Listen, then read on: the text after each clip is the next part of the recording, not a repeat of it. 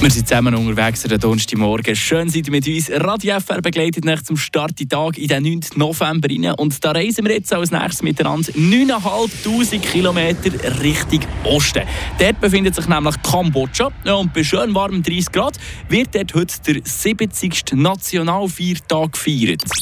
Eine Portion Wissen für einen Start Tag. Schlauere Tag mit Radio FR. Im Südosten von Asien zwischen Thailand und Vietnam da befindet sich das Königreich Kambodscha. Der heutige offizielle Name kommt zwar aus dem 9. Jahrhundert her, ist aber seitdem nicht ging die Bezeichnung für den Fleck Erde. Vor 160 Jahren haben nämlich die Franzosen das Land beansprucht und haben bis vor genau 70 Jahren dort noch die Vorherrschaft gehabt. Von diesem weg war Kambodscha zwar ein eigenständiges Land, gewesen, durch mehrere Bürgerkriege und eine Besetzung von Vietnam zwischendurch ist Kambodscha aber effektiv erst wieder seit dem 1993, also seit genau 30 Jahren, so richtig frei und sicher für einen Abstecher zu machen. Ja, und das würde sich definitiv lohnen. Kambodscha ist ein sehr spannendes Land. Habt ihr zum Beispiel gewusst, dass die kambodschanische Sprache einen Guinness-Weltrekord hat? Sie ist die mit den meisten Buchstaben auf der ganzen Welt. Über 70 muss man können, für fließend Kambodschanisch zu lesen. Gewisse Buchstaben sind sogar im Laufe der Zeit vergessen gegangen